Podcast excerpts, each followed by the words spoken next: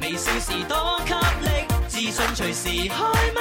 I love you baby，天生快活人，哦哦天生快活人，哦耶派對，天生快活人，耶耶耶，天生快活人。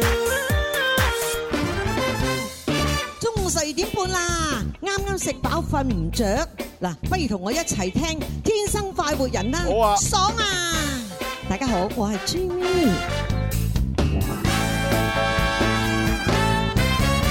歡迎收聽《天生浮人》節目啊！直播室有朱容啦，直播室有蕭敬仁、蕭公子，直播室有文文，係同埋五一假期出現嘅子峰，唉，咁啊，祝各位勞動節快樂！勞勞動節快 樂，合家安康。嗱，今日係勞動節啦，但係你聽日要翻工啦。係問問你哋怕 未？勞動啊嘛，真係啊！但係我哋都唔好過，我哋聽日都繼續翻工。誒，我哋從來都冇好， 唔係我我哋勞哋一直都好好我哋係勞動最光榮，係我哋勞務嚟㗎嘛我突然間咧，今日我即係我心情特別之好咧，就係因為聽咗前邊咧，我哋嗰個誒嗰個咩天氣預報啊，係係係哇，嗰個嗰個結尾嗰度咪有有條廣告嘅，係係嘛？我一聽咧，我就聽到應該係啊，我哋嘅 Showman 去錄音啊啊。 ，show man 嚟㗎，我真係唔知道係 show man 真喎。係㗎即係睇把啊聽把聲應該 係啊係我突然間有好有感悟啊啊！即係喺我哋誒廣東廣播電視台音樂之聲係嘛，其實大部分呢就係我哋即係做音樂嘅即係專業嘅音樂節目主持人啦，做音樂節目咁我哋呢就係另類啊，我哋啊就係咧搞笑啊、玩遊戲啊、娛樂啊咁樣。騎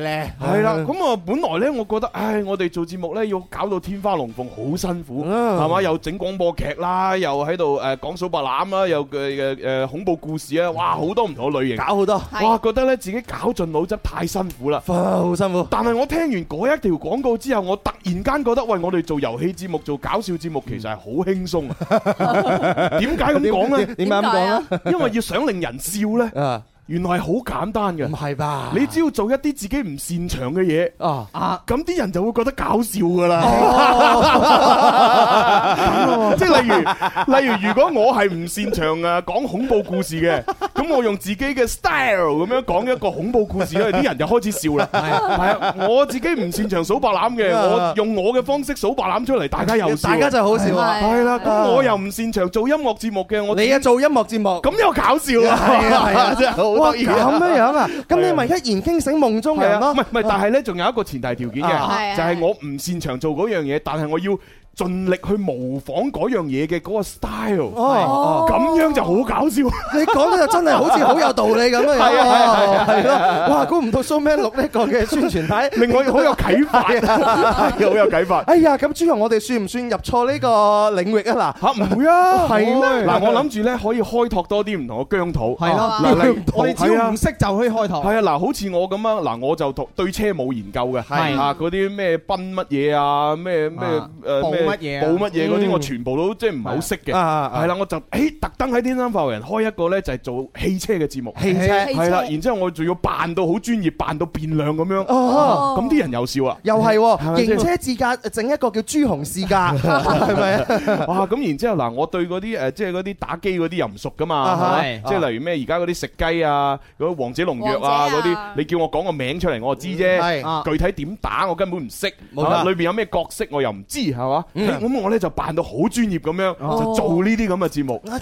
咁咁一定搞笑哦一啦，定一定搞笑，一定搞笑，你真知係。啦，咁我肯定會講錯裏邊啲嘢噶嘛。一講錯，然之後咧嗰啲打慣機嗰啲咧就覺得哇呢個主持人咁傻嘅，黐線嘅咁傻又笑嘅，啊真係王者農藥個名都讀錯。啊。係啊係啊係啊！咩咩英雄自己都唔識，仲喺度扮代表喎，係咪係先？啊！竟然話竟然話關公係揸刀咪嘅就喎，係黐咯，線哇 嘅，邊有咁低 B 㗎？明啊明係揸菜刀。跟住話，哎唔係唔係落車，我唔制，陣間有嗰個黃子龍約嘅主持人啊， 係啊好傻仔㗎佢，係啊，我要聽埋喂，先唔。係先，老老實實，《王者農藥》裏邊有冇有冇關公㗎？有有啊嘛，係係咪揸刀㗎？係揸到係，啊係啊，揸刀㗎。佢騎馬添。係啊，講講啱咗添，係死啦！太太鋪啊，唔得太㗎啦。專業添。哦，咁啊，不得了啊！常識嚟㗎嘛我終於知道咁多位朋友啊啊，點啊我哋直播室邊個最搞笑？ 哎邊個個？文文最搞笑。誒係咩？ 佢最搞笑啊！哦佢都唔識做主持嘅，係啊，播天氣預報，做做做做做做做做做天氣預報，咁所以咪氣而氛家好我咯。呢個天氣啊，天時唔好啊，有啲感冒啊，誒有誒啲咳講得真係嗽啱啊！我每次夜晚嘅話咧，講真啊，心情一唔開心我就睇文文一個人做節節哦目㗎。係啊，我覺得文文對佢自己好大嘅挑戰啊，因為早中唔同啊嘛，我哋有咁多人幫佢啊嘛，係咪？佢唔講嘢，我哋幫佢兜係咪？夜晚佢唔係，佢自己幫自己兜，你知唔知道啊？你講完上面嗰句，你要諗自己接下邊嗰句，幾偉大啊！你知唔知道啊？ 啊，即係係啊突，突然間覺得好好好多嘢可以做啊！好多嘢可以做。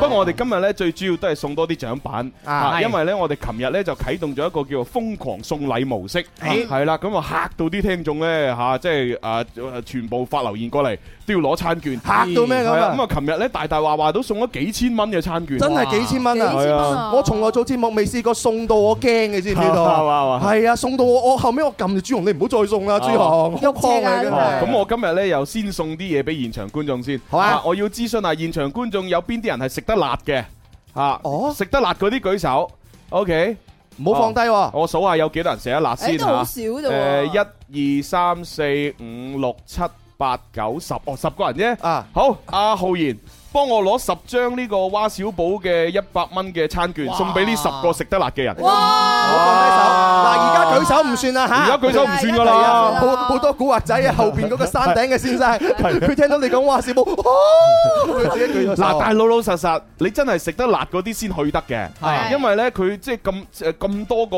嗰啲誒菜肴裏邊呢，得一樣係唔辣嘅啫，真係㗎，其他全部都辣嘅。係咩嘢菜啊？水 啊？唔係嗰個糍粑係嘛？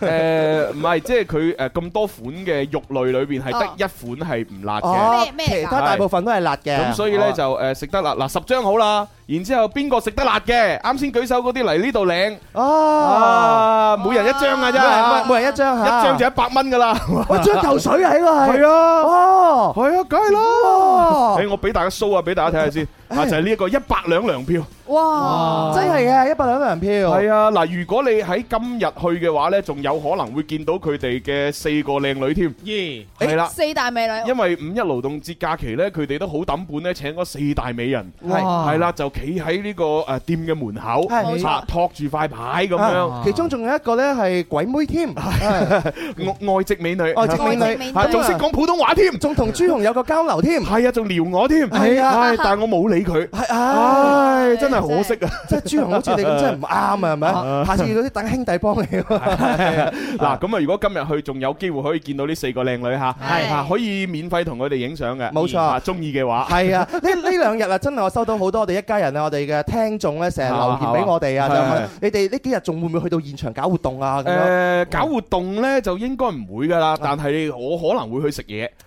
唉，你知啦，趁趁住嗰啲店長啊、嗰啲店員都仲認得我個樣啊，快啲去食啊！你嘅係樣啊，化灰認得你啦，一入到去，跟住誒，哎店長你好，跟住，哎呀，那免免單免單嘅，係啊，你知幾好啊我最最貪小便宜噶啦，賺啊！今時今日好似咁嘅主持人㗎啦，係啊係啊係係啊係啊，啊又孤寒又貪小便宜，係啊，真係，又唔中意派禮物嘅。係係係係啊，朱紅，你啱啱就咁派派一千蚊㗎啦係啊，好似係喎。喎，係係啊，啊，咁十張啊係咁啊今日我哋喺微博、微信係咪要拍少啲呢？誒又好似唔啱你嘅作風喎，哦係啊嗱嗱咁樣啦，咁樣啦， 誒我哋今日咧繼續會喺微博、微信都會派嘅。啊係咁大家咧繼續係點咧？又係發發嘢俾我啦，就係話第一你係做邊行嘅，嗯係咁然之後咧就講你個行業嘅一個優點嗯，同埋一個缺點俾我哋聽。係咁啊，琴日咧我哋每讀一條就送一張。犀利真係犀利啊！哦係咁我都琴晚反省咗自己咁樣做係唔啱嘅，係啊，我都反省咗咧， 係嘛係咁嘛樣做會折墮㗎。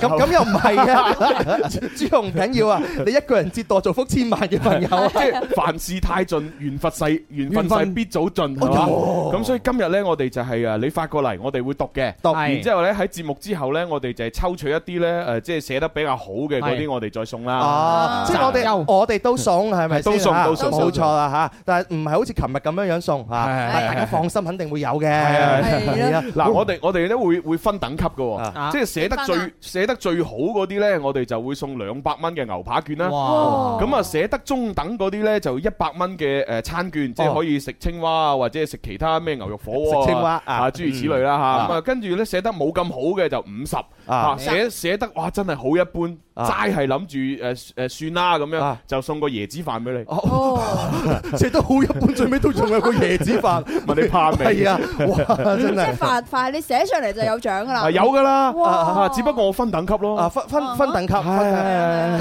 係但係我我唔係，我對呢個有所保留啊啊！點啊點啊寫過嚟都有獎，我有所保留。琴日我收完短信， 誒後後台話千幾，哦係喎，太多哦，真係太多，哦所以係我我就做醜人啦嚇。 寫得好又寫咗上嚟嘅話，要經我哋主持人經係我把係關係。嗱係咪四四個等級啊，冇錯分別係兩百蚊、一百蚊、五十蚊同埋呢個一個飯。冇錯，係啦，冇錯咁如果你話自己係有小朋友，你特殊需要要想帶小朋友去遊樂場玩嘅，啊咁你就標記標記啊嚇話係我有細路啊嚇，咁我就會俾嗰個遊遊樂券你，啊，冇係錯，係係啦，啦。俾兩張嚇， 係，記住我哋嘅要求就係首先寫你自己係做邊個行業，係咁而且嗰個行業裏邊你覺得有啲乜嘢優點係列出有乜缺嚟，點然之後就寫埋有啲乜嘢缺點啊，係你又再列埋出嚟，跟住就發上嚟俾我哋嘅微博、微信嗰度，係啦，嗱咁啊，當然如果優點缺點誒超過一個都可以寫嘅，啊，係大家無人歡迎冇人啦。歡迎歡迎阿歡朱迎千。華萬琴日講咗咁多行業啊，不如你講下 DJ 呢個行業嚇啊 DJ 嚇，啊有，有咩優點缺點啊？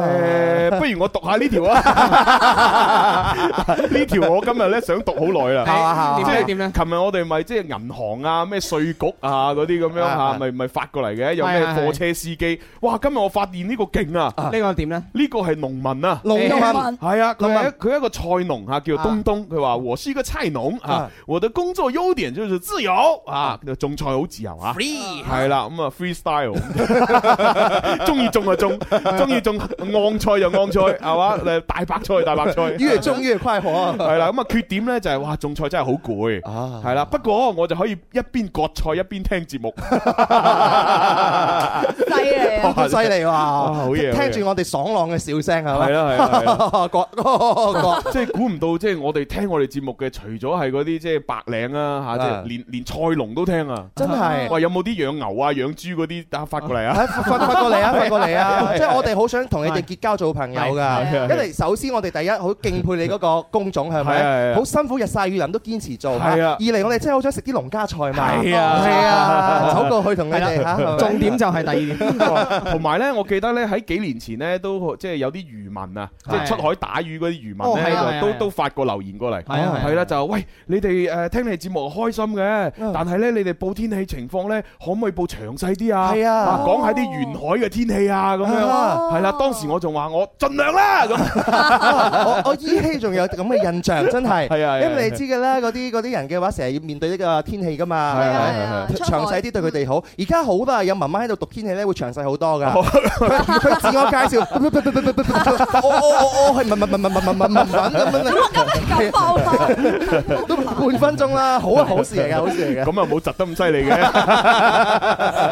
藝術加工我呢啲。誒好啦，嗱咁啊，反正大家快啲發留言過嚟啦。係咁啊，現場觀眾啊，如果想誒攞我哋嘅餐券咧，就參與遊戲啦。係啊，我哋今日都好多遊戲可以同大家玩嘅。哦，有今咩呢？日係特備嘅環節啊。係啊，就係呢個五一唔放假。天生快活人，五一唔放假，一一一齊玩下啦！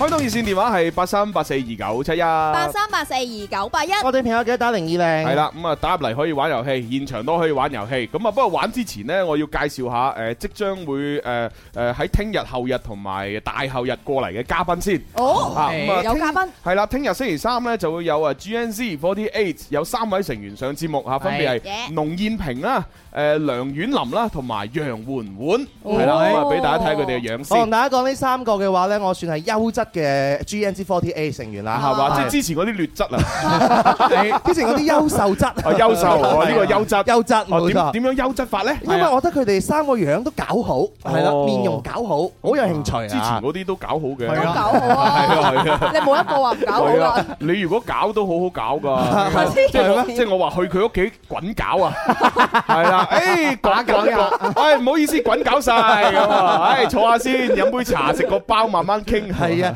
誒，反正聽大家早啲過嚟係啦，係係啦，咁啊，然之後星期四咧就有我哋好掛住嘅 Bobo 豬要上節目啦。終於上嚟啦，好似好耐冇見過佢係啊啊！我特登發條短信俾佢，喂，誒勞動節有冇假放啊？咦有假放你過嚟節目玩下啦。咁樣係啊佢話有咁啊啊，佢星期四上。啊太好啦，係啦，咁嗯啊星期五咧，我上星期咪講過有一位誒誒，即係呢個誒東誒誒南亞裔嘅啊啊呢亞個誒 TVB 嘅藝員又會上節目嘅。係啊係啊係咁啊啊！定咗啦，喺星期五啊。星我星期五，係今日星期五咁啊啊， ，OK，呢位南亞裔嘅演員咧就叫 Ricky， Ricky 啊咁啊中文名咧就叫陳振華。哦陳陳振振華華但係大家可以放心嚇，因為咧佢應該喺香港生活咗一段時誒好長嘅時間啊。啊佢雖然係南亞人啊，啊哦但係喺佢嘅廣東話好標準嘅。可能分分鐘比我哋仲要標準係啊啊！係啊啊咁係啊，啊俾大家睇下即係佢個樣先啦嚇，可能大家即係聽佢名唔冇印象，但係你睇佢個名你就知，啊唔係睇個樣就知啦。中間嗰一位係咪啊係中間嗰位啊，咁啊就係喺嗰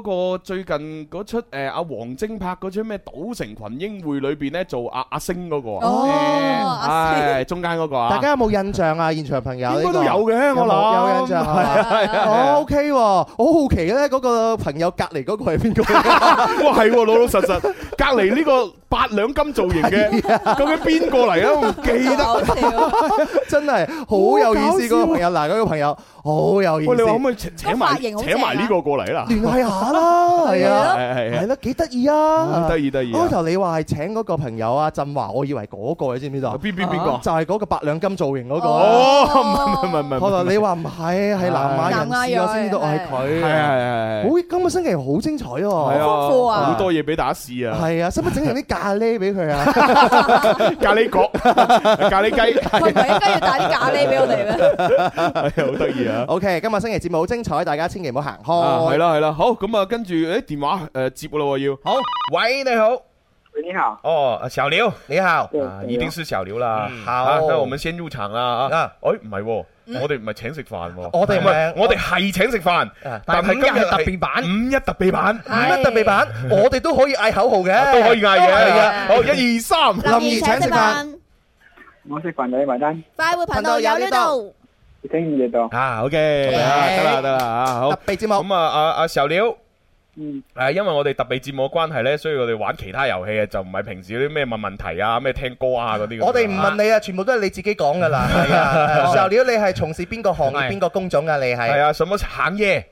我从事那服装行业啊，服服裝服装是销售还是生产还是什么啊？对生产的哦，生产生的产。哎，说一个优点，一个缺点，那我们看听一下。來，优点就是可以听听那个《天生快活人》啊，哦，就工作的时候可以听收音机啊。那缺点呢？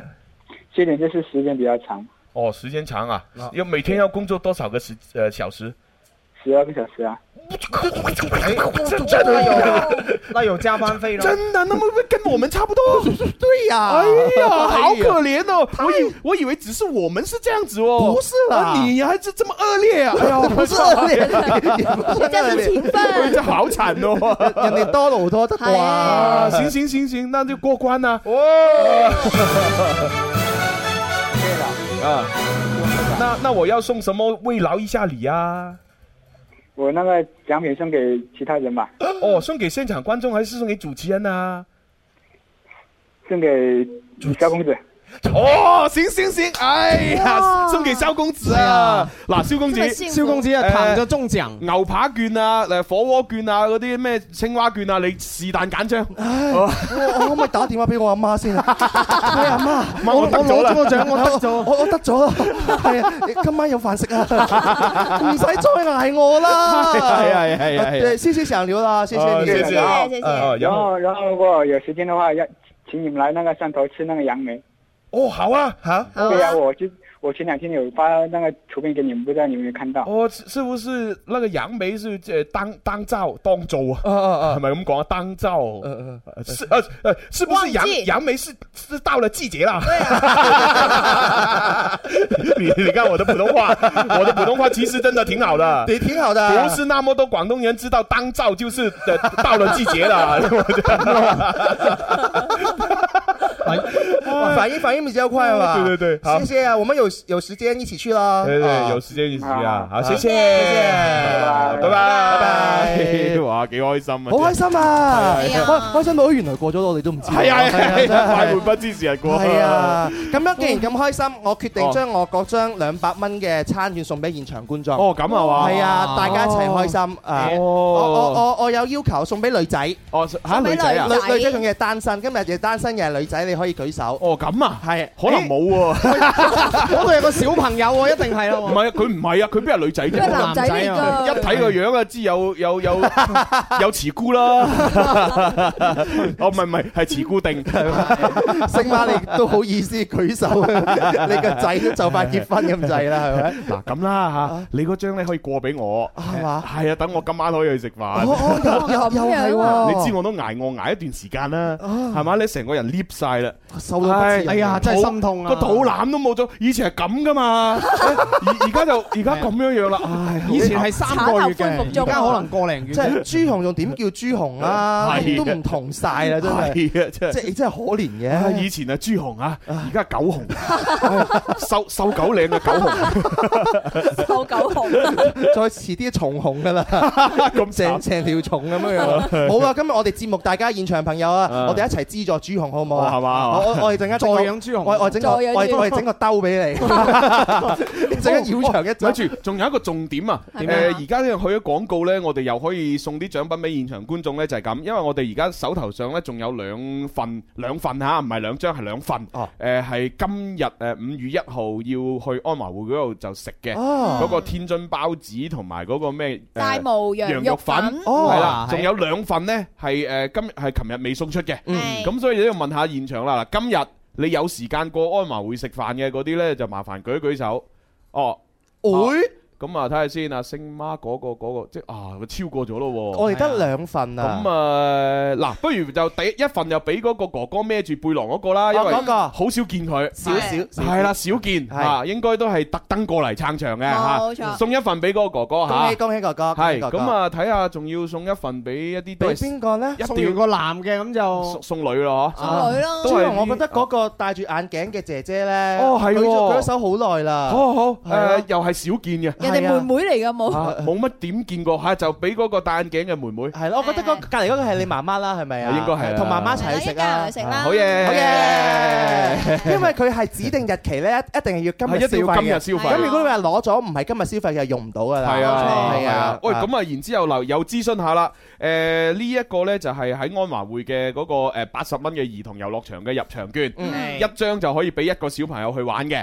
咁啊，現場有冇啲係又要帶小朋友去玩嘅？又舉一舉手，我哋又現場又派啦。你有小朋友喎，哎呀哦，嗱，嗰度啊，啊嗰度好，誒，嗰個派一張，誒，跟住嗰，咦，你你冇帶小朋友喎？冇冇帶小朋友？哦，唔緊要，佢小朋友喺屋企啫。哦係，啦，粉紅色衫舉手嗰個又又送一張嚇。朱紅嗰個呢個有咧小朋友抱晒小朋友起晒身哦，啊！呢個又送舉一張咗。好耐啦，啊，呢個小跟朋住友嗰度有兩個小朋友送兩張，我嗰兩張唉，咁犀利你。冇理由姐姐入去玩個弟弟冇得入唔得嘛？啊！隔離嗰個女仔又係你嘅小朋友嚟 㗎，哇！媽媽咁生得嘅， 咁佢老公勤力啊，哦係喎，哇！你老公，我有啲咩秘方啊？ 錯得多傷氣 力，消耗一定要補 充，唔想失威悲到 極，你哋諗下啦。諗下啦咦咦，咪講少，快啲食魚人蒸龍尾孖梅原湯，一百蚊一盒， 係配齊藥材嘅古方寶 品。你嘅人嚟好嘢好啫，啊咁你都會入到嘅，喂，咁啊，浩然嗰個兒童嗰個券可啊派啦， 係誒嗱誒就係啱先啊粉紅色呢個啊呢個係呢個係咪派咗啦？啊係呢個係，跟住仲有後邊誒啱先邊個攞住小朋友㗎？唔係唔係攞住攞住，抱住 小朋抽友住嘅小朋友，拎住佢，係啦係啦啊 OK 嚇幾開心啊啫，係啊，好開心啊！好多朋友特登走嚟睇我哋啦，然之後佢係又有額外嘅收穫，就有啲獎品啊，係啲嘢食啊，係有咯啲遊樂場啊。 好咁啊，我哋聽聽廣告後嘅聲音，轉頭翻嚟再第二 part 嘅遊戲。好耶！快活的好處，聽說有個慶典真有意思，也說到這次會有很多音樂給力灌注。那是誰？那是誰？改變快活有不一樣介意，踏上方舟去找未知。想不想有快活更多？心知心明嘅快活揮霍，我要講給你知，快活之歌。想不手也有夢更多，甚至總有任何這一個每日直播快活中有你我。粵語流行樂壇經典四十回顧之鐘明秋五二零偏偏喜歡你音樂會經典傳承。粵語流行樂壇經典四十回顧，經典鍾明秋再掀經典粵語狂潮。五月二十號晚上八點，廣州中央車站五二零偏偏喜歡鐘明秋，跨越流行，再創經典。大家記住啦嚇，五月二十號晚上喺中央車站嚇，係廣州中央車站，真係犀利 啦！係嚇哦哦，不過呢要講清楚先，因為好多好多嘅外地嘅朋友呢，一聽到中央車站呢，就成日以為吓，點解會喺個車站嗰度去開開音樂會嘅咁樣？ 嗱，其實呢，嗰個係一個 一一個誒誒演出嘅地點嚟嘅，係係即係一個場個館，名嚟㗎。係只不過個名就叫中央車站。咁你有冇鳥巢？真係喺個鳥巢嗰度。係 啊，就係係咁啊，反正到時就好多經典嘅金曲啦，亦都有啊鐘明秋嘅一個原創嘅歌曲啊，都喺當晚咧就係咧唱俾大家聽嘅。係啊，其實喺上個星期六嘅話咧，秋秋都舉行咗個 mini 嘅呢個音樂會啦，係係係係喺安華會嗰度好受歡迎係嗯嘛？冇大家錯期待住五月二十號鐘明秋嘅個人音樂會啦，係啊，期待係啊，係啊期咁啊，即係門票方面咧，大家就詳情留意我哋節目嘅宣傳。冇錯係啦，究竟點樣攞飛咧？咁樣係啊，啊我哋遲啲會話俾你聽。快公佈成日聽我哋節目，你肯定會第一個獲到着數嘅。係係係係係，你唔聽你係走寶。係啦，，咁啊喺呢個時候呢，我就即係點解要攞住部手機呢？咁樣啊？因為呢，我就都要照顧下，即係有啲誒聽眾呢喺微信嗰度發俾我，佢係呢個叫 Mr. 鐘嘅朋友就係朱容，誒去緊樓前睇你哋，我第一次去現場咁哦樣。咁啊，究竟佢到咗未呢？如果到咗俾驚喜佢啊！哦，你係嘛？到咗誒哦，咦，喂，仲要帶一個人過嚟添。第一次嚟現場就帶女朋友嚟哇喎。係咪女朋友啊？哦肯定啦，隻手擺喺嗰度，係啊，擺喺啲咁嘅地係啦，方，就算唔係女朋友都係老 婆啦。係啊，誒揾過呢對連雙數咩放在你的雙肩咁樣，仲唔係係另一半？係嘛？我聽唔明呢首乜 嘢歌，但肯定知道佢係佢女朋友啦，係嘛？恭喜晒 Mr. 鐘係啊，喂，啊！不如俾支咪啊，Mr. 鐘同埋 Mr. 鐘太。都好 啊，都好啊！係啊我我睇下呢個鐘先生咧，好後生嘅感覺啊！係啊係啊係係啊啊，可能同我哋年齡相仿嘅啫。係啊，真係啊啊阿鐘阿 Mr. 鐘你好啊，你好，係你好，喺邊度過嚟啊？喺師 嶺，獅嶺嗰邊，獅嶺哇，喺遠遠地嘅喎。過嚟要幾耐啊？思玲，誒，差唔多兩個鐘。哇，多謝支持啊！ 你特登多謝多謝今日因為休息，所以過嚟睇我哋。係哦，你聽節目聽幾耐啦？誒，啊十二年。十哇，二年。 得喎嚇對我哋節目有咩感覺啊？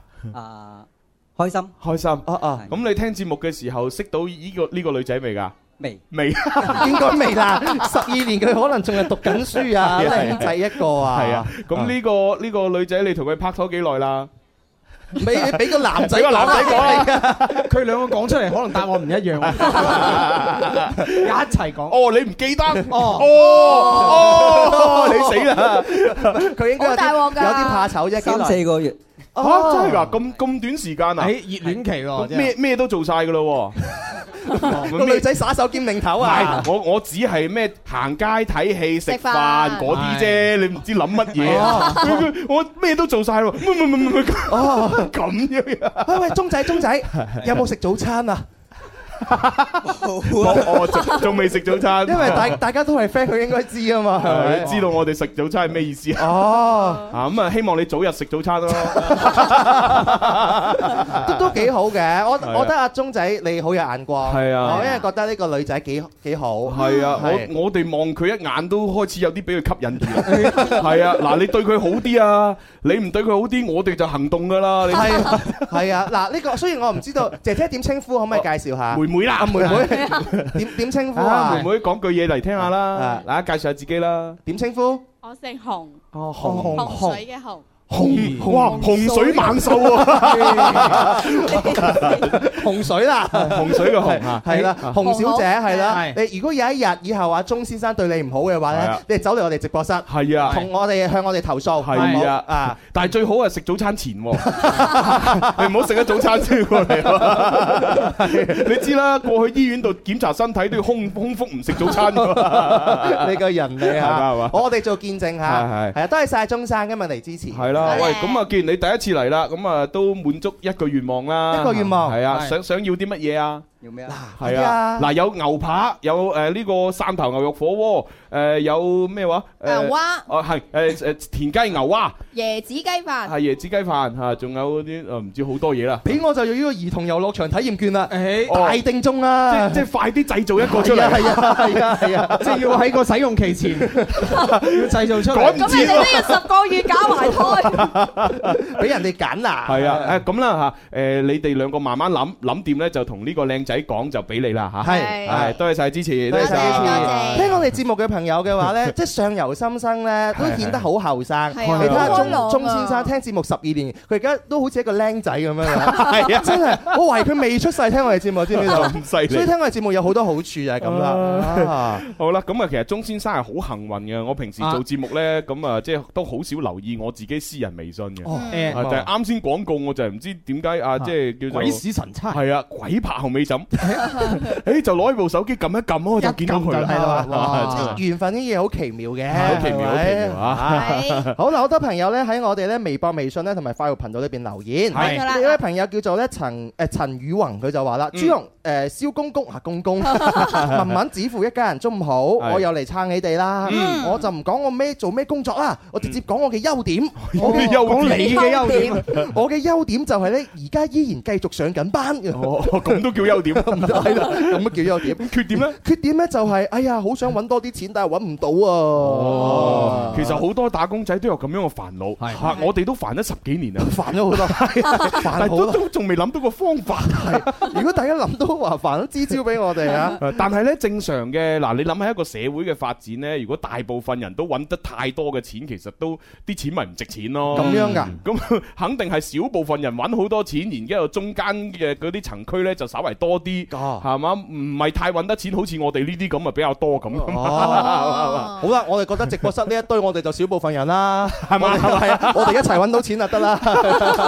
希望有資格咁樣一日係啦。啊係哎係嗱呢個哦點啊？誒，仲有呢個朋友咧，佢就話喺誒杭州嗰度嚟報道喎。佢話五一假期咧，屋企休息咧，同埋聽你哋節目咧，好滿足啊！大家節日快樂。哦咁，啊多樣嘅謝多。謝多謝。啊杭州嘅朋友，杭州係咪嗰個咩西湖嗰度好靚？哦係係啊啦好，靚個。啊啊，唉正啦！嗯喂，咁啊，不過喺度講呢樣嘢嘅時候呢，我都要提醒下我哋啲聽眾呢，就係喺上個星期五呢，誒我哋咪有個女嘉賓阿楊愛琳嚟節目嘅，係係啦，咁啊，然之後呢，就有啲聽眾呢，就話，誒點解嗰日佢着得咁密實咁樣？係啊，係咯啊，我嘅我嘅私人微博、微信俾人哋打爆 啊！你呃人啊！嗱咁樣，因為呢個嘉賓呢，着得密實，我哋控制唔到嘅。啊，但係大家可以將個注意力呢放喺嗰期節目嘅後半段，後半段後半段呢，我哋係分享咗一個聽眾誒嘅投稿，就係講翻佢誒誒十幾年前嘅一個恐怖經歷啊嘛。哦我記得係啦，咁啊，但係呢，我記得當時嘅節目，我哋係讀到一半，未讀晒成個故事，係就去咗廣告啦。係咁所以呢，就希望大家呢，就可以上翻我哋天生發育人嘅新浪微博嗯啦，或者我哋主持人我嘅一個朋友圈，可以睇翻同埋聽翻嗰個完整嘅故事。係係啦，我幫佢改咗個名叫《助咒之耳環》。助咒助咒之耳環係啦，其實魔性啊！都係我讀嗰啲投稿呢，讀得覺得係即係都都算係最恐怖嘅一次。啊哈係啦，咁希望大家去多多即係上網呢，就聽翻嗰一期嘅嗰個節目啊。哦，都好啊！係大家聽完之後，佢覺得啊，應該點樣去解釋，或者有啲咩感覺，都可以同我哋分享下。係啊，我剪咗兩個小視頻呢，喺誒快活人嘅微博嗰度發咗出嚟嘅啊，嗯係係啦，就係小視頻嚟嘅。咁啊，你想睇呢就睇。啊咁如果你話我齋想聽嘅話呢，我都亦都剪咗個音頻出嚟，即係喺我嘅誒微信朋友圈嗰度分享咗出嚟，係嘛嗯啊大家就去聽啦，啊係啦，完整嘅故 事嚟嘅。哦，好嘢，好啊啊好我啊我哋係貼心為大家服務啊嚇。係咯唔係啦，我哋以後決定仲仲有一個環節，嗰個環節就叫朱紅嚇。 係啊，歡迎大家收睇我哋《天生快活人》，馬上進入我哋第一個環節朱 紅。嗱咁我哋以後宣傳嘅話，嗱，你可以關注朱紅嘅微博啊、微信，大家以為環節嚟㗎嘛。係啊，咁咧就文文就顯得你好似有做嘢，知唔知道 啊？唔係全部，咦，本來係你做嘅，而家全部都朱紅做晒啊！啊關注小弟我嘅微博 啊，嗱如果有個環節叫朱紅啊，關注朱紅呢個環節。喂，咁小公子咧， 吓，誒我同朱紅二為一體啊 嘛，有乜所謂 啊？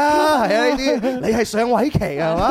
有有我哋有我哋呢啲夕誒夕陽西下㗎 啦，夕陽西啊下， 係好啦，嗱咁啊，各位朋友咧就誒繼續誒發留言過嚟啦，嚇咁啊又可以打電話過嚟，嗯我哋稍為聽只歌休息下。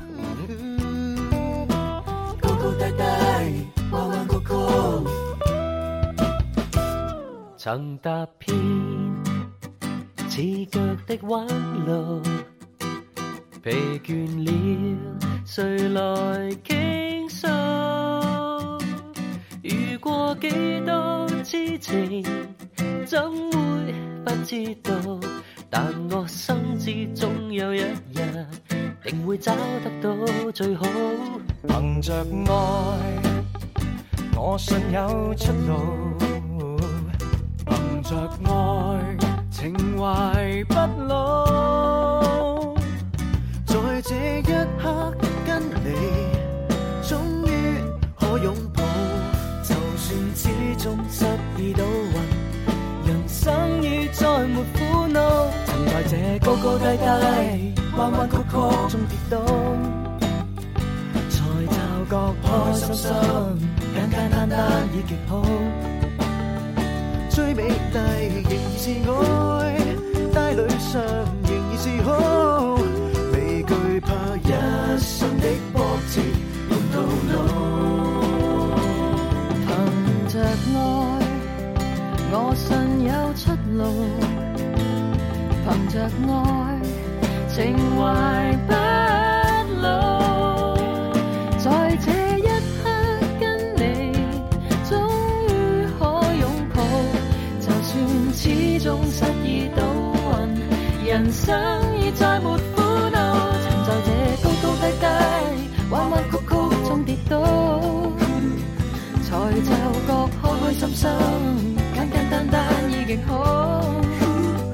最美麗仍然是愛，睇女上仍然是好，未懼怕一生的波折換到老。咁啊，只歌好好聽啊，憑着愛叫做咁啊，但係呢，因為時間嘅關係，唔可以播晒啦，嚇係因為太多嘅留言啊未讀出。嗱，好似呢一位咁啊，叫做袁善圈嘅朋友，係佢呢就話呢：「喂，我今日呢又帶咗個 friend 嚟現場喎，咁哦樣，邊咁個究竟邊個係袁善圈？哦，你係袁善，我一直以為袁善圈係男人嚟嘅，我都有咁嘅感覺 啊！原來女仔嚟㗎原來着藍色衫嘅女仔。哦，即係隔離嗰個就你朋友。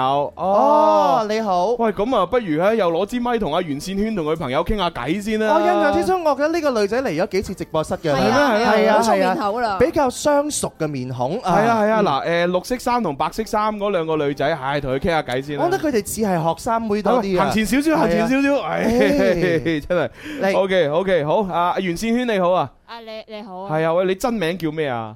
真名啊，好係啊啦，叫阿健好啦，阿健係嘛？阿健好，阿健今日阿朋友點稱呼啊？朋友，誒西西利啊，哇，西西利 Ờ. 啊哇，犀利，Cecilia，係喎 Cecilia 喎唉同 Cecilia 同我哋誒平時成日去食飯嗰間乜乜地咧個啊樣，啊唔係個個個個名好似， 我覺得佢佢哋佢哋嘅樣好青春活力係啊啊！係啊你哋係咪仲讀緊書啊？唔係啊，我做咗一年嘢噶啦，哦，誒啱晒我哋主題係嘛？做邊行？做啊軟件開發，軟軟件開發件開發啊，喂，好少女仔，即係我印象中應該程序員啊係啊嗰啲啊係啊係啊應該都程序員男仔多啲㗎係嘛？係啊係啊係啊，能夠做到軟件開發呢個工種咧，唔簡單。係啊係啊佢嘅收入應該係頗高嘅，同埋邏輯思維好勁，係啊，同埋呢啲人嘅話，一般唔會點樣講嘢，比較內斂啲。係咯，做係啊 IT 啊叫做係啊，所以你可以今日對住咁多係人幾百人講嘢咧，好有勇氣。啊為為他點讚，點讚咁你旁邊個西西利亞咪都係同一個行業啊？誒我係產品經理，我哦產品經產品經理，理哦，呢個就唔使成日編程嗰啲啦哦。 喂，咁啊講下一個優點一個缺點先啦，你哋個行業啊，程序員講先。 優優點咪工資高咯，哇哇，淨係呢個都殺晒啦！我冇，唔唔使聽其他嘢 咯。月入過萬咁冇乜嘢啦，就係咁。我我我想問做程序員咧，會唔會有項目提成呢樣嘢㗎？應該冇吧？有錢賺咪有咯，哦但係都係好有錢賺先 有，即係比基本上每個月固定嗰份糧嘅話，就係嗰份啦。係係哦啊，誒，五位數可？五位數暫暫時冇咯，啊啊，暫時冇啊，因為啱啱畢業冇耐啫嘛，哦好快好快有啦，哇！係好快又係正常，啱慢慢升係係嘛啊係啊，即是係六七千蚊左右係嘛？係啊係樣。哦，都勁啦！啱啱畢業冇耐啫喎，啱啱畢業冇耐係啊突然間好羨慕添。係啊但係我又冇咁嘅能力做佢嗰 樣嘢。係咯，冇白羨慕唔嚟嘅。喂咁缺缺點咧？缺點係咩缺啊？點啊，誒時不時加班咯哦，跟住就諗好多嘢啦，有時瞓唔着咯。哦，哎呀，同我哋好似啊！人哋淨係講收入就唔似啦。唔係收入唔似，缺 點似啊嘛。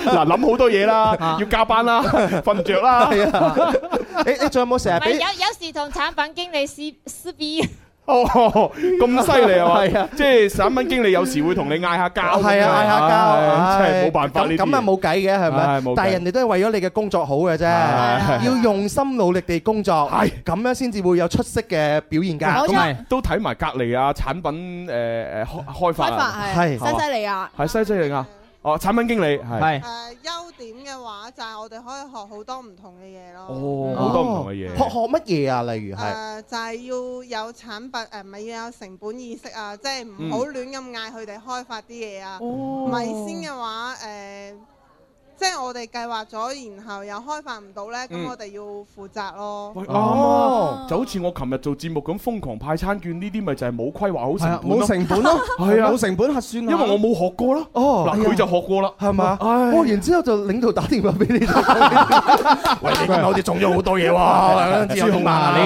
你將呢個今年嘅獎品都送晒啦。啊咁缺缺點咧？缺點係咩？缺點就係要對面對佢哋。啊同佢哋一齊加班。哦，即係佢要陪住啲程序員一齊加班嘅。有就係我哋要顧及誒啲、用戶體驗啦，即係嗯大家嘅感受啦。但係佢哋咧就會覺得自己個方向係啱嘅咯。哦，都都係嘅。有陣時佢哋提啲需求，我哋係好難做 到啦，所以咪喺度嗌 交咯。哦我明嘅，我明嘅。哦，哦都都有佢嘅難處嘅噃，即係互相有探討我我想咁問樣西西利下啦，你你而家你嗰個佢個工作係管理員嘅係咪？算係協調咯，即係我哋又對住佢哋，跟住我哋又會對住啲客，哦跟住又會再對住哦可能老細啊，哦或者係買我哋產品嗰啲人。哦，咁工資係咪應該會比程序員高好 多啊？誒呢個就係唔會嘅，唔會，反而唔會啊嘛。唔會但嘅，你先係生產力啊嘛。哦，但係產品經理嘅提成係會多啲啊。如果如果係啊係啊係啊，唔使講係啊。即係如果好啲嘅話，就係、好似設計到誒、呃微信出嚟嘅嗰個人去，嗯即係帶到一班人設計微信呢個軟件出嚟嘅啊嗰個人。就好犀利咯，但係唔係個個都可以做到咁樣嘅。哦，即係佢嘅意思唔係齋係講微信，而係講呢有一個手機 app 係可以呢，係即係基本上我哋十幾億人，基本上九成人都用嘅。你好似早嗰嗰啲排咁勁嘅軟件，我哋玩緊咩跳下跳下嗰啲咧，啊係咪？係啊大家咪一齊玩，咪成功咗咯。係啊係啊係係啊啊，希望我哋可以有朝一日都成功啦。係咯，係啊，好，加油咁加油咁啊，因為佢兩個人嘅關係咧，要送兩份吓，咁當啊，然你哋諗清楚要乜嘢咧，就同呢位哥哥講啦。係啊，啊呢個哥叫浩 然嚇。係，多謝晒，多謝晒。咁啊哦，但係都誒就做下登記嚇，登記好姓名啊、聯繫電話咁係樣啦就可以攞啦。多謝今日嚟節目先，係多謝啦晒多謝多謝晒晒，多謝晒。多謝哇，原來聽我哋節目真係各行各業，乜嘢人都係啊！有。哇！啲程序員出係啊嚟畢業冇幾耐就咁高工資，你 諗下，朱紅你啱啱出到嚟入呢一行，你都工資唔高㗎啦。係啊，啊我對 I T 行業有一個職業好奇怪啊，叫做鼓勵員。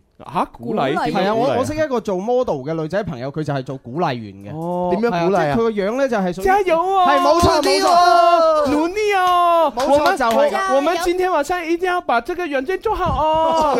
加油 加油！朱紅講得好啱，真係做呢啲咁好啊！嗱，佢即係啦啦佢就隊係啊，佢就切水果啦，誒提供零食，幫佢按摩啦，幫佢食按摩啦，係啊，加油啦，遞水果啦，問佢誒你需要點啊？即係話係就咁，即係服侍嗰一班程序員。哇！係啊，而且佢呢個女仔嘅人工唔低嘅。哇！朱紅，我知道點解我哋節目唔可以再更上一層樓，因為我哋冇呢個鼓勵員啊嘛，哎呀冇鼓勵員你諗下，我哋做得身水身汗，邊有人幫我哋按摩？邊有人攞食物俾我哋？邊有人啊加油啊？邊有啊？冇啊！但係，但點啊點啊係，點啊！但係你要諗翻，我哋平時請過嚟嘅嘉賓都有好多啲靚女，都係叫做員工福利嚟噶。哦咁樣樣啊係啊，好似聽日 GNC48 咁三個成員係嘛，啲 fans 想同佢影張相都要攞影相券啊。哦我哋直頭可以咁樣。係嘛？貼住啊，好似係喎都要福利嚟嘅，福利嚟嘅。哦你你咁講，我心咪平衡翻啲啊，係 咪？所以 我哋咪冇鼓勵員唔係，其實好簡單㗎啦，可以喺從你哋嘅人工度抽取少少俾我咧，我可以做呢個鼓勵員㗎。吓咁，我寧願 寧願沒 擁抱咁唔好咁打擊文文嗱，兩蚊我都有嘅係啊，文文都算好噶啦，能夠咁唔知醜要做鼓勵員，係係咪？啊好似有啲誒，你嘅聽眾都好貼心啊，知道你咧平時係啞啊，所以咧以為以為你喉嚨唔舒服咧，所以特登買一支涼茶俾俾過你係咪？多謝阿哦傑仔啦，佢係啱啱啊好貼心買咗啲涼茶。其實唔係文文今日唔講嘢，平時都唔講嘢得滯。係啊，你要買就日日都買， 好難得喎。作為一個主持人，我聽你講幾好啊！誒好啦，喂，咁啊，繼續嗱，睇下微信呢位叫文龍嘅朋友，係文龍啊佢話：各位主持人大家好，誒已經將近一個月咧冇聽節目啦，咁樣都唔係好長啫，一個月啫，一個月唔長我哋好多聽眾都成十幾年冇 聽，突然間聽翻啊，係 啊係嘛，即係 OK 嚇啊佢咧嗯就話誒換咗一個工作環境啊，日頭咧就唔方便聽啦，咁啊雖然咧有節目重温，但係都比較少啊夜晚聽，誒趁住五一假期咧聽翻，依然覺得你哋好搞笑咁樣，哦啊多謝多多謝謝多謝多謝啊！好啦，好嗱呢位朋友咧，佢就誒同我哋分享佢嘅職業啦，叫係 MT 蔡嘅。嗯佢話我係一名室內嘅專業嘅室內設計工作者，咁嗯優點咧就喺朋友眼中咧就比較高大上啦，而且咧嗯有個性同埋優越感。哦佢話呢啲都係講笑啫咁唔樣。係啊！我我如果我身邊有個咁嘅朋友，我真係覺得佢好勁噶，係啊真心讚美佢噶。室內設計者嘛係啊咁缺點呢？喺哦哎我未講完呢個優點啊，哦佢話優點係優點咧就係優點呢比較長個時間咧可以自由啲，同埋咧就可以滿足到業主需求，得到肯定嘅讚賞嗰種滿足感、成就感哦係啦，咁啊最大嘅優誒缺點咧就係我日日咧都幫業主裝修別墅，而我自己咧就住啲十幾平方誒幾十平方嘅洋房仔咁樣，哇，其實都好好噶啦。係咯係啊你諗下洋我。房仔啊喎。我哋都係住幾十平方嘅單間，朱紅佢未講完啦，佢啊未講完嘅你慢慢讀嘢讀好啲啦。嗯佢嘅嗰啲嘢話，但係都係講笑嘅咋，都係講笑係啊。缺點其實係乜嘢咧？係經常咧要開嘢畫圖做設計，哦同埋咧要喺工作嘅地方嗰度咧日曬雨淋，哦同埋呢就係監督嗰個工作工作進進度度同埋呢個施工方向。每日咧就朝七就晚十一都喺工地裏邊做嘢，所以咧比較之困難同辛苦嘅。哇！咁你真係要嗰個得得得六尾巴培元湯喎，你你咪最近簽緊呢個合作， 我覺得應該係呢個人相當有型，我都冇冇相講當個可品，冇講個品牌啊！仲有嗱，你日曬雨淋啊嘛，咁你咧要用我哋嗰個水晶防曬噴霧，越曬啊越快活，係啊，犀利 嚇！越曬越快活咩？越曬越落曬落快活係係惡曬惡快活喎，落曬落快活，係係啦。咁啊嗱，呢一個誒水晶噴霧咧，防曬誒水晶防曬噴霧咧，其實我哋節目而家都係即係作為獎品都送緊嘅，係係啦。咁啊，如果你有需要啊，我成日喺太陽下邊做嘢啊嗯，我要同陽光玩遊戲啊，係啊，都適合咯係啊，特別適合女仔咯，所以我覺得呢支好適合送俾阿超嘅阿阿阿鐘嘅女朋友，哦係啦，有興趣阿紅係攞一支嘅話，影張相啦，幫我哋。係啊洪小姐都幾白淨喎，係啊係啊可能佢咧保養有方咧係咯保養得好好好係好咁啊！我哋嘅順帶講埋啦嚇，我哋啊音樂先鋒榜呢就係誒三十載榮耀盛典，五月十九號晚上呢，就廣州體育館呢巨星雲集，我哋要隆重舉行啦！嗯啊，超過六十組嘅內地啦、港台地區以及海外最具實力嘅誒同埋人氣嘅華語歌手組合將會閃亮登場嗯啊！咁我哋獨家冠名就係水晶防曬噴霧，紫利汽車美容養護大師係保次利，唯一指定接待用車係邁卡爾二手車指定音響提供係瑞豐科技。啊好哦多謝啊晒，多謝晒大家今次嘅支持同贊助。系啊，我哋可以去廣告啦吓，轉頭翻嚟第三部分嘅遊戲。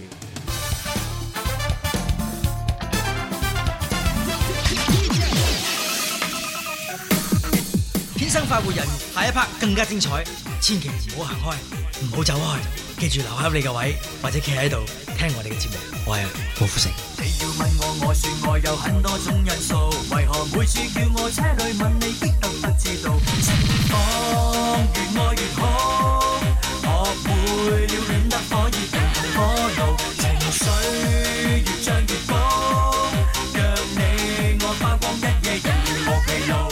好啦，咁、咁啊去咗廣告咯喎，嗬，咁係咪又要送啲嘢俾現場觀眾咧？好啊哇，送啲乜嘢好啊？嗱，係啊，咁啊送咩好呢？啱先呢就送咗餐券啦，又送咗啲誒嗰個咩咩小朋友去玩嘅咯。嗯嚇嗯兒童樂園券。啊咁啊，不如就呢一 part 就呢一 part 我哋啊送個誒，不如送送一支水晶防曬噴霧俾啲哇俾啲女仔用下啦。咁好係啊，嗱你睇下嗰嗰度嗰個媽妹咪嗰兩個女仔咪好似都幾靚咁啊。係啊 OK 喎係啊，嗱 OK 喎笑得咁啊就誒佢兩個咁好朋友就送一支俾佢。啊哈係啦，咁啊你幫我噴時，我又幫翻你噴。一支個容量都好大㗎。係啊係啊，誒誒咁呢兩個靚女就嚟呢邊嚇，送一支俾你，係啦嚇，不過要影張相喎。影喺啊影張相啊，我係啊哋紀係啊念呢一個美麗嘅一刻啊嘛。係咯係咯係啊咯，咁啊然之後，喂嗰情侶喎有情侶，使唔使送送啲嘢俾情侶但啊？係佢哋要唔要啊？防曬 噴霧係啊我要啊！哦，佢咁擰啊晒咁樣嚟要喎，係我哋音樂先鋒榜嘅指定贊助商啊。哦，咁不如又送一支俾情侶啦，係咯好係好啊，啊因為見佢哋兩個拍拖咁甜蜜，突然間行到過嚟，唔知唔知睇緊咩節目啊？係喎，哎你哋知唔知呢個係咩節目 嚟㗎？哦，唉知啦啊咁啊得咁啊得幾驚佢唔知。 你知唔知呢個係邊個啊？你知㗎係啊嘛？唔知呢個咪呢個咪肥佬 啊！多謝咁送一支俾情侶啦，我哋係我哋有緣能夠相見係咪？係啦，咁啊嗱，情侶一齊影相啊，影張相啊， OK 就送一支俾情侶啊啊！但係你要知道，我哋係廣東廣播電視台音樂之聲天生發育人節目，係啦，係啦咁 呢呢一位咧就係全國嘅金牌 DJ 啦，嚇唔係好出名噶嘛，就全國那麼一兩個金牌 DJ。係啊，因為你哋兩個都唔識係嘛？係啦，佢佢又叫朱紅啊， 係啊係啊咁我啊犀利啦，我呢個吓，誒我睇下先吓， 誒叫全國廣播優秀娛樂主播， 舞舞台風採獎， 好嘢好嘢好嘢好嘢，小弟我啦，係係係就蕭公子，係蕭公公係係咁啊呢位好酷嘅就係子富，係咁呢個唔需要介紹呢個乜咁啊可愛滯。咧，係文文 啦。係啊係啦，咁啊，阿浩然你就記得幫佢哋影靚仔啲喎，誒到時 P P 一 P 即係美下顏啊咁樣，啊不不影完就美噶啦，係嘛？ 係係佢 OK 佢哋優質啊，唔似我係哋。係好啦，咁啊誒就等一等下就排一排隊，咁啊喂仲要送俾邊個女仔啊？送俾女仔係啦。喂呢個戴眼鏡好似幾靚喎，係喎哦但係佢咁白，可能係唔就係就係越白佢就因為越需要查咗先至白啊係咁啊嘛肯定佢保養有方嘅。咁咁使唔使送支俾佢啊？攞一支好唔好係要啊要唔要啊？水晶防曬品，好送支俾佢。送支啊我見佢好支持我哋節目㗎，嘛喺節目開始嘅時候佢已經嚟咗現場啦。哦，係啊 OK OK，好啦，嗱咁啊又過嚟呢邊影張相又攞支啦。好啊係咯咁仲使唔使送啊？我哋好似話準備翻嚟咯啊喎。嚇嚇我要要要翻嚟啦。係啊哎呀，唔好意思啊，嚇聽翻個廣告先。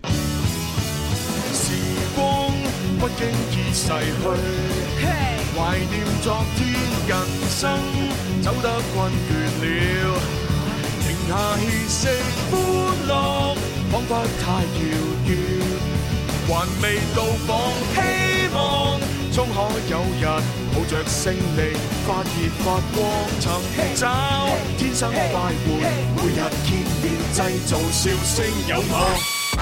粵語流行樂壇經典四十回顧之鍾明秋五二零偏偏喜歡你音樂會經典傳承。粵語流行樂壇經典四十回顧，經典鍾明秋再掀經典粵語狂潮。五月二十號晚上八點，廣州中央車站五二零偏偏喜歡鍾明秋，跨越流行，再創經典。歡迎大家繼續誒收聽廣東廣播電視台音樂之聲《天生發育人》節目啊！係咁喺直播室有朱紅啦，蕭敬仁蕭公子。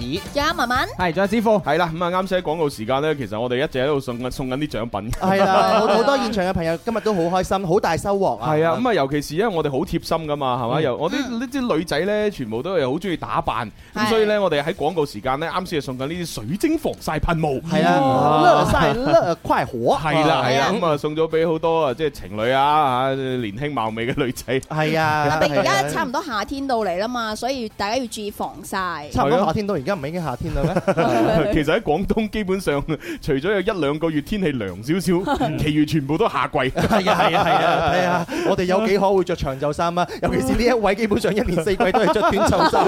如果有一日朱紅係着長袖衫，你就可以想而知廣州有幾凍啊！係啊，又或者我病咗。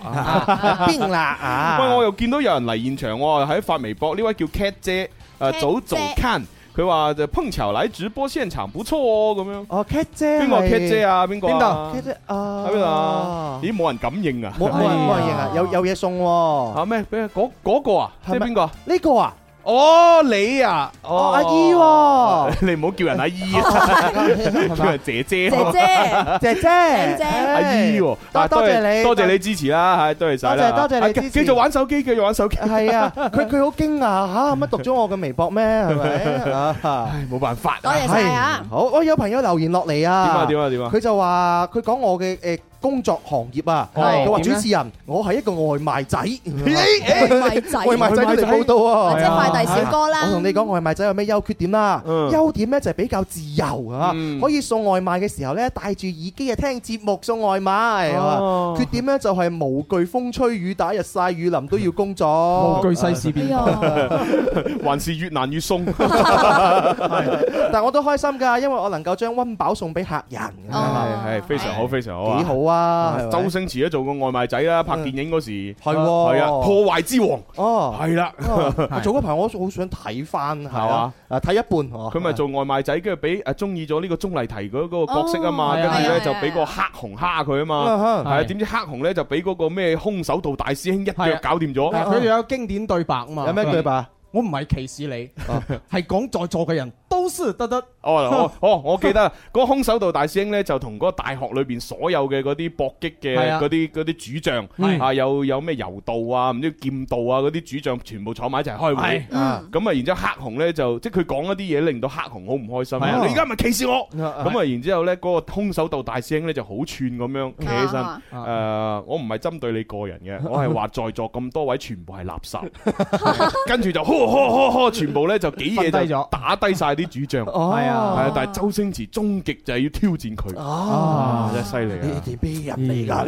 你哋係啦，咁多年嗰啲記得。然之後，周星馳仲要跟呢個阿吳孟達所飾演嗰個角色就係魔鬼跟路人，係係啦啊，學咗呢個中國古古拳法，係啦係啦，你知唔知中國古拳法最勁嘅一招係咩啊？最勁嘅一招係乜嘢呢？係錯啦，啊係心理戰 術。係啊，所以佢第一場嘅時候就係話：嗱，你咩都唔使諗，你攞個背脊得住大師兄。啊我我斷佢一第一個回合一定唔敢喐你。嗯啊！ 誒，朱紅，你嘅背脊今日都好有意思喎。係啊，寫住三個字招財貓。啊哦，哇，好形象啊，好得意 啊嚇！但係呢個招財貓凹咗啦，係係因為凹咗因為你瘦咗啊，唉係啊真係冇辦法啦。係啊養翻肥佢唔先。係啦，今日我都要翻翻夜晚翻去睇翻《破壞之王》 先，啱嘛？OK，大家一齊去睇啊！而另外咧，好多朋友繼續喺微博、微信留言。係嗱，有朋友就話：哇，喺嗰個 Mr. 鐘咧咁受歡迎，可唔可以上個圖嚟睇睇啊？咁 樣，好受歡迎喎 你。誒，好似唔係咁 好喎。人哋唔好應承，人哋男朋友都冇岌 頭，係嘛點啊？可唔可以俾張圖大家睇下？ 我得喎，得喎得好，我做完節目之後就發。係啊， 咁樣樣 啊？係啊，忍忍啊，各位。誒佢話得啊嘛係啊，咁我 就發咯。啊 OK，好啦咁啊喂，咪住唔好讀住，我突然間發現有個靚女啊。邊度啊？你睇幾靚？白色衫嗰個啊。哇，成個林嘉欣咁啊！哦哇！喂，咁啦，喂，林嘉欣送支水晶防曬噴霧俾你啦，你睇下突然間嚟聽節目，係咯，啊我見佢企咗喺度好耐，眼定定望住你。啊係咩？係啊唔係唔係望住個 logo 啫，啊啊嚇，因為佢係我哋天生發育人嘅粉絲，哦係啦，佢唔知我係邊個，啊，因為以前聽節目係林 Sir 做啊嘛，啊係嘛？誒，我哋幾個都係林 Sir 嘅徒弟啊，冇錯，我我哋係林 Sir 嘅徒子徒孫，係咪？嚇我哋今日因為係五一勞動節假期啊，好多朋友都有獎品嘅，咁係啊咁係啊啱經過有緣啦，咁啊送份獎品俾佢係啦啦，。咁啊當然嗱，你可以唔一定要揀呢支水晶防曬噴霧嘅，啊你仲可以揀我哋各款嘅餐券，可以食牛扒啦，食呢個潮火鍋啦汕牛肉火鍋啦，誒咩椰子飯啦椰子飯啦，仲有咩啊？係好多啦，係啦，阿阿阿浩然哥哥。你過去求其揀樣嘢，睇下佢中意啲咩就俾一份佢啦。係係哇！真係緣分啲嘢好巧妙啊，係咪係啊係啊先？真係好開心就就就咁啱，係咪？咁啱得咁巧，風箏撞紙鷂就送咗俾佢啦。係啊，因為我哋做節目好隨意嘅，係啊係嘛？除咗根據遊戲規則送送獎品之外咧，我哋仲可以根據我哋嘅喜好，係嘛冇錯啦哦，咁靚女喎，啊，送啦！咁咁啊咁啊，真 係啦，係啦，係啦啊。佢不斷話自己唔靚女喎， 點點解咧？人人哋比較內斂同低 啊調，唔似我哋咁高調，係咪？啊真係越睇越靚添，喂不 如阿夠啦蕭你做住節目先，我係，真係唔得啊！仲有十幾分鐘，點都要做埋去啦。 我諗住出去俾個微信掃一掃，跟住佢話唔好意思，我微信冇上 網。跟住我就加唔到啦。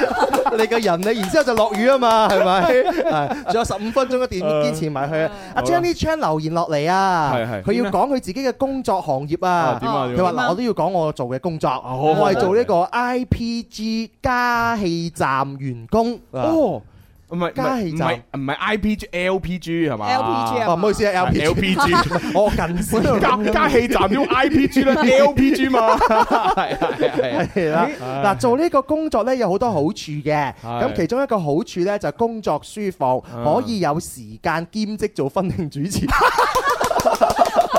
喂，你俾你老細聽到咧，係啊，Jenny Chan 真啊係，你睇佢話佢都有缺點嘅哦啊噃。缺點係咩呢一行因為咧缺點就係 LPG 準備被淘汰，嚇我準備被失業啦咁樣。真係㗎？唔知喎，哦即係而家好多新能源嘅嘢嘛，即係哦除咗哎氣呀可能有電啊，哦係充電嘅。哇！喺哦我我真係，因為我我以前呢，因為我我夜晚成日聽電台節目嘅，哦係咁啊，即係我就比較中意聽有人講嘢嘅，啊咁所以我就聽隔離嗰啲即係嗰啲交通消有人講嘢嗰啲啦啊好多講交通消息嗰啲呢，啊佢成日就同嗰啲誒的士大哥同埋誒即係啊巴士司機呢，就講，誒嗱各位呃誒邊度邊度嘅 LPG 咩咩加氣站呢，就比較空閒啊，嗯咁啊大家如果要加氣就過去嗰度啦咁樣，哦咁我一路以為呢個係主流嚟嘅喎，而嗯家而家淘汰啦準備，真係慢慢啫，真係都有好大唔段時知道間。啊，可能就係佢一個人嘅意見吧。哦啊不過而家混合動力就比較好嘅，因為又係啊慳燃料啦，又同埋又方便，環保係喎環保啊，哦，OK 啦，咁你唔緊要嘅，將啲 channel 你婚慶主持嘛，係啊係啊係係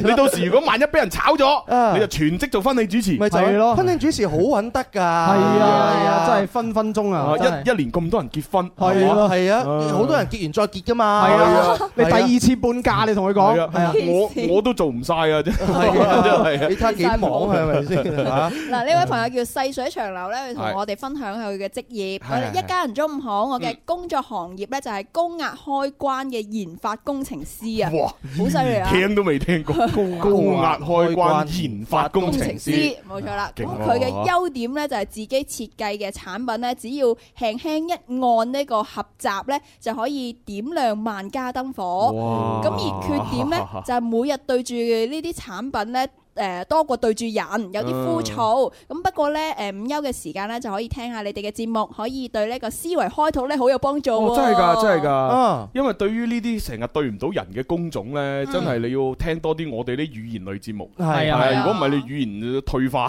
啱啊，真係真係啊腦部語冤。言組織退化，係啊，咁我哋都光榮嘅，起碼我哋嘅工作可以幫到你啊嘛，係咪？係啊，多謝你同我哋分享，多謝 晒多謝啊晒，或者高壓開關研發，係啊，第一次聽啊，真係。萬家燈火啊喎， 真係呢位朋友好開心啊！佢叫做讓嘴巴去旅行，係係嘛主持人，我第一次嚟留言，感覺好開心㗎，係咪啊係啊咁留多幾次啊係啊， 留多留多幾次啊！喂，呢呢位朋友佢幫我哋概括啊，做 DJ 嘅優缺點啊，誒咁犀利係啊，好佢話嗱聽下，做聽下嗯 DJ 咧有優點就係靠把靚聲可以揾到餐飯食哦， 做 DJ 有缺點，缺點咧就係經常都要保養把聲誒聲音啊哦嚇，係咪咧？咁總結咪就係做 DJ 咪就係一個口停就口停嘅職業咯，係嘛？其實我覺得唔係好準確，啊因為我以前我覺得做 DJ 靠把聲啊嘅啫老老實實呢，而家呢個年代嘅 DJ 仲有幾多係靠把聲揾食嗯㗎？多數都係靠個腦嚟揾食㗎。你你估咁多潘多拉林明俊係啊係嘛？即係有啲有啲好多主持人其實把聲唔一定好靚啊，只不過有腦，所以佢就揾到食。啊靚聲嗰啲呢，反而就都有，但係而家唔多咯。靚聲嗰啲可以隨時去做配音啦，係嘛係係嘛嗯啊啊嗰啲乜嘢廣告下呢？誒誒係水晶防曬噴霧即係嗰啲呢，哦我學唔到啦係嘛啊 即係。你你學到，犀利犀利你你有神韻啊嘛咁，同埋呢 DJ 其實唔使點養聲嘅，只要你唔係啞嘅啊就得噶啦，係嘛係啊，哦哦 唔係咁文啞文你真係要養聲 啦。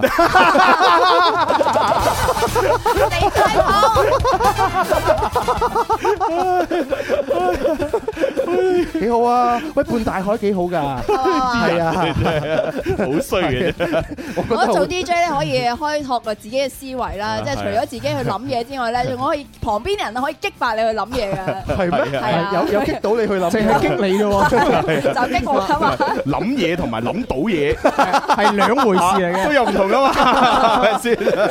你你哋嘅人咧，我話最撐文文㗎啦，唔好唔好蝦佢啫，我撐你㗎，係我腳撐㗎，係啊，攞咩撐 喂，呢位叫做阿空嘅朋友呢，佢話今日放假呢，能夠聽到《天生浮人》，咁啊平時呢，我都喺學校嗰度呢瞓中午覺嘅，啊咁所以而家呢，聽到節目好開心。哦，咪好咯，係咪？係啊，聽日又要翻學啦。誒呢位朋友佢話誒主持人五嗯一勞動節快樂，我呢係做電影院嘅值班經理。誒，電影院啊值班都有經理喎，應該有吧？係啊係啊係好咯好。嗱，做呢個工作嘅優點呢，就係可以免費睇電影。哦哦哦，缺點呢，就係經常要上呢個夜班，到一兩點。過年呢，仲可能上夜班上到三四點。哇，啊辛苦晒，辛苦晒，辛苦啦係啊！但係我覺得呢，即係呃免費睇電影都係一件好事啦。係啊而且佢直班即係成日都見到好多啲觀眾 check check 咁轉啦。咁你可以了解最潮嘅嗰啲資訊啦。嗯係啦啊，誒，究竟今今期今期誒潮男潮女流行點樣打扮，點樣着呢？係啊佢第一時間睇到 晒。係啊呢個追女仔嘅套路係點樣咧？又可以即時俾你啊同埋我覺睇。得咧喺電影院入邊肯定有啲好多嘅恐怖故事發生嘅，唔知點解？點解咧因為電影院入邊黑掹掹咁樣，夜晚係又要值班哦咁喎，咯肯定有好啲咁嘅故事分享下，係啊。乜我哋激發到你講嘅咁嘅嘢？咁你夜晚一個人做節目嘅時候小心 啲啊！因為我又見到現場有個女仔，我又覺得應該要送支防曬噴霧俾誒，又佢。又有林嘉欣啊！嗱，你睇下皮膚幾白，邊個啊？哦嗱呢個啊，黑色衫中間嗰個戴眼鏡啊！係啊，皮膚咁白，肯定要成日防曬啦。哦係啊，喂，真係得喎啊！係啊嗯阿浩然哥哥，啊又誒誒，浩然去邊？哎浩然喺度送緊獎品俾人啊，係啦，跟住哦出現咗啦。哦，嗯喂，又可以誒揾呢位皮膚咁白嘅姐姐咧，又影張相送支防曬噴霧俾佢噴噴喎。係啊，呢支防曬噴霧係我哋好好好嘢嚟㗎。係啊，真係呢支哇！我我喺誒誒呢度轉個彎，咪啱好有間係賣化妝品、護膚品嘅。係啊係啊係係係呢支嘢就係擺到最出面嘅呢個誒熱銷產品。哦係啊，我見到㗎。而且你喺網絡上面買你搜索呢個防曬噴霧嘅話，佢就係排喺前邊㗎啦。嗯係啊，所以佢最近呢個真係相當之 hit 咯，係啊，誒哇，真係好白啊，越睇越白。 你要堅持，仲未做完節目 啊？哦咁啊係啊，你點都要做完節目先係咁。喂仲有十分鐘。啊喂，同埋咧，因為今日我哋學應該都好多朋友可能第一次過嚟啊，係或者點樣啊，咁樣或者遠遠道而嚟。係啦。如果稍後時間，喂，大家真係有興趣嘅話，不如而家大家影張相啊。係係咯係啦，哦好似琴日咁啊，我我哋咪做節目咪，哇，好多人嚟現場，都係第一次嚟嘅。係咁然之後，因為做做節目嘅時候，我又冇講喎。嗯咁我做完節目，咁我哋咪喺後邊食飯啊、休息啊咁樣。嗯咁原來有啲朋友呢，其實就喺外邊想揾我哋一齊影相。哎呀，係啦，即係想一對一自拍啊，或者點啊，想影相咁，但係見我哋咁耐都唔出嚟，啊咁又覺得唉算啦，可能都冇得影噶啦，咁啊走咗。哦然之後呢，就喺我個微信嗰度留言就話：唉，朱紅今日好遺憾啊！我我第一次嚟呢，諗住同你影張相啊，唉點知等咗好耐，跟住我個我個我個 B B 仔呢又話肚餓，啊咁我唯有帶佢食飯就走咗。哦哎呀，你你你諗下，搞到幾唔好意思，因為我係哋咯本身咧做主持人咧，我哋真係要檢討， 我哋太低調啊！係係係我哋咁做完節目，我哋就低調咁樣去做其他嘢係啊啦。我以為大家就散場噶啦嘛。係啊，咁做完節目散水係啊啦。哦，原來咁多人想同我哋影相。好多朋友慕名而嚟，好似 阿係阿啊鐘先生係咪啊？兩個鐘頭咁遠都走過嚟，就為咗睇係啊我係啊係哋啊，所以我哋盡量滿足大家係啊啦。如果唔係啊係，俾人哋話你我好似好高鬥咁樣，好大牌，做完節目唔影相啊。係啦，嗱咁啊，今日嚇，如果大家有需要嘅嚇，咁就即係做完節目之後，我哋一齊影相啦。係啦係啦啊逐個逐個嚟，逐個逐個嚟，同我影相啊，可以同我影相啊，影完張相晒出嚟可以誒辟邪啊 嚇，係啊擺喺個門口度啊係擺喺門口辟邪係啊，你係啊避邪，擺喺屋頂就避雷，你放喺床就避孕啦，哇好犀利啊！黐線，係啊，避咪住你講清係你啊話楚，避孕究竟係避開懷孕定係準備懷 孕先？唔同噶喎，係啊咩哦我而家聽啲電台廣告咧就係 呃咁嘅，成日就話誒避孕咧就要食啲咩咩葉酸咁樣，我心諗吓。避孕做咩要食葉酸咧？咁唔哦樣啊係唔係食避孕藥咩？啊哦，點知原來聽下聽下先知，原來準備懷孕。哦又係喎係啊準備個備準備懷孕喎係啦，哦我哋長期約定俗成，你講避孕肯定避開懷孕噶嘛。啊係 喎原來而家咧講避孕係準備懷孕。哎 呀，俾佢裝咗龍溜 啊！係啊，都唔好將我張相擺喺床頭 啊！我驚日生出嚟個仔似我啊，弊得我 啊！跟住揾你 算賬你抱上嚟嚟直播室話，喂阿蕭個仔好似你啊咁樣。你要負責養佢啦 我解釋唔到撫養啊，佢真啦係你你你你話我食完早餐咁，我都咩啊？係 咪？咩都冇做過，好慘噶嘛！真係好慘，真係好食晒 慘貨啊唉好啦，喂，繼續睇下啲微博、微信啦。嗱，呢位叫阿山嘅朋友呢，佢就話有少少慘啦。哦我今日本來想過去現場呢睇你哋順誒節目，係就順便呢就攞張遊樂場嘅券呢，就帶翻去俾我哥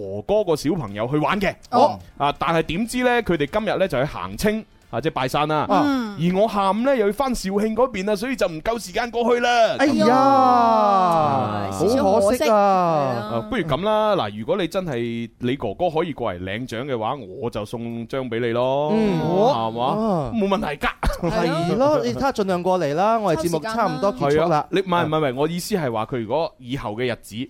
即哦係未來嘅依一個星期裏邊嚇，如果佢都有時間可以過到嚟領嘅，咁咪送俾佢咯。係咯，記得啦，有時間過嚟啦。係係啊呢位朋友呢，佢叫做誒瑞姐，佢話啦誒，因為佢琴日就話好想今日過嚟嘅，嗯但係點知今日呢，佢話都要上班，所以呢就過唔到嚟現場，有啲可惜。佢話呢，我係做誒製衣廠行業嘅，嗯誒為咗俾天下千千萬萬嘅人製造出漂亮嘅衣服，我哋嘅工作呢就站在最前線，而家喺度加班中，咁啊都有壞嘅地方㗎，壞嘅地方呢就係工作製衣過程呢會吸入大量嘅呢個布疹咁樣。哦，喂，咁嗱，老老實實，如果你嘅工種係咁呢，就一定要戴口罩。口罩係啦嗯係啦。咁而且你口罩個規格一定係要揀嗰啲能夠係係啊即咩係隔隔到呢個啊即 PM 係咩二咩點五。三 M 啊嗰啲啊，係啊係嗯啊，嗱誒，因為你誒就算係工廠冇配俾你，你自己都應該要上網買嘅。係啊嗯啊，因為你你第時你如果有咩病嘅話，你所付出嘅金錢一定比今日買口罩嘅要多。冇錯啦啊好似我咁啊，係係我 show 俾大家睇啊。哇係好啦係啊，朱紅因為我呢係。私火嘢，我係一個專業嘅節目主持人，但係同時呢，我亦都係一個環保分子，咁啊啊，亦都係一個咧鍛鍊身體嘅奇才。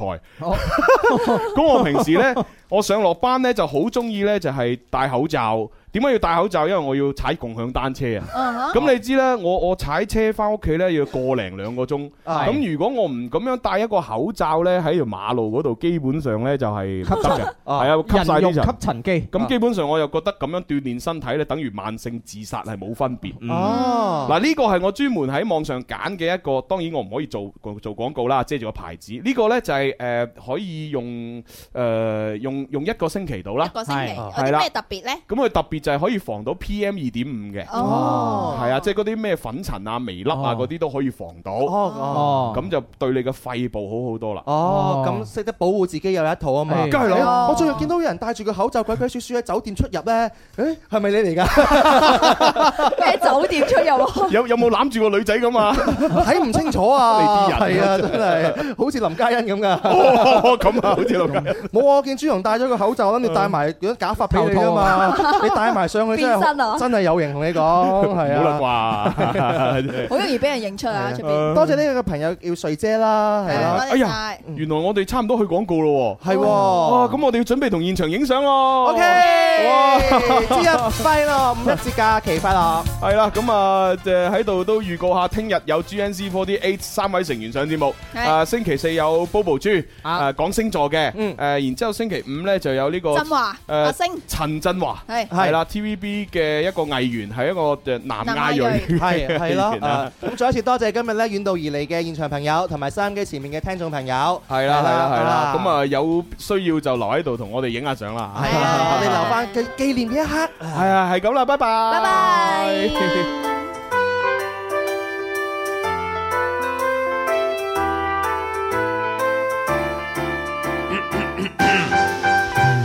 細細個已經甩發，誰願接受這種意外？你建議我可植髮，之後我便可留海。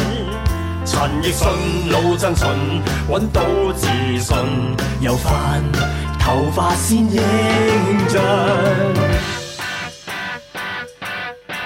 唔該啦，師傅幫手攞隻鉸剪替我剪一個，人哋冇我有那一款形象最突的我，drag 我 undercut 誰任我要留翻個，慢慢搓慢慢搓，落 mousse 咪多，成街有太多細路，醜到我不想講，頭髮像沒有梳梳，凌亂到像菠蘿，頭毛的存在是我從來都自在，廿歲開始甩。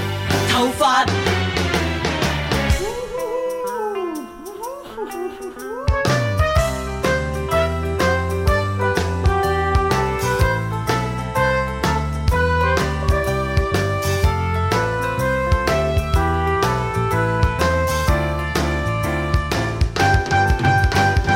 我試過很多職，髮型沒有合意的替代。我發線已經不見 M 字出現真活該，同伴也話我傻，爭相陪我夾錢發財贈給我。唔該啦，師傅幫手攞隻鉸剪替我剪一個，人哋冇我有那一款形象最突的我，drag 我 undercut 誰任我要留翻個，慢慢搓慢慢搓，落 mousse 咪多，成街有太多細路，醜到我不想講，頭髮像沒有梳梳，凌亂到像菠蘿，頭毛的存在是我從來都自在，廿歲開始甩頭髮。唔該啦，師傅攞隻鉸剪替我剪一個，人哋冇我有那一款形象最突的我，drag 落 undercut，誰任我要留翻個，慢慢搓，慢慢搓，落 mousse 咪多，成街有太多細路，醜到我不想講，頭髮像沒有梳梳，凌亂到像菠蘿，頭毛的存在是我從來都自在，廿歲開始甩頭髮。